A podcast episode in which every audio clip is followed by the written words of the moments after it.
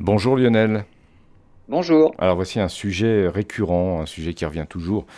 C'est pas qu'il est à la mode, mais c'est une question existentielle presque pour l'espèce humaine. La vie extraterrestre. Bien oui, à la NASA, les scientifiques ont une idée pour tenter de détecter la présence de vie ailleurs dans l'univers. L'idée est de rechercher la présence de certains éléments dans les atmosphères d'autres planètes, et notamment la présence de méthane. Ce puissant gaz à effet de serre, encore plus puissant que ne l'est le dioxyde de carbone, est un indicateur de la présence de la vie.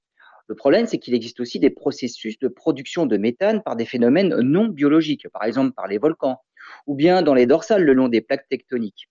Une chose est sûre, le méthane est un gaz qui ne reste pas longtemps dans une atmosphère.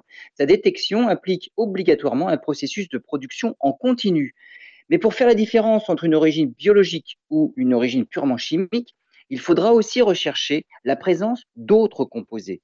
Par exemple, le dégagement de méthane par un volcan s'accompagne également d'un dégagement de monoxyde de carbone.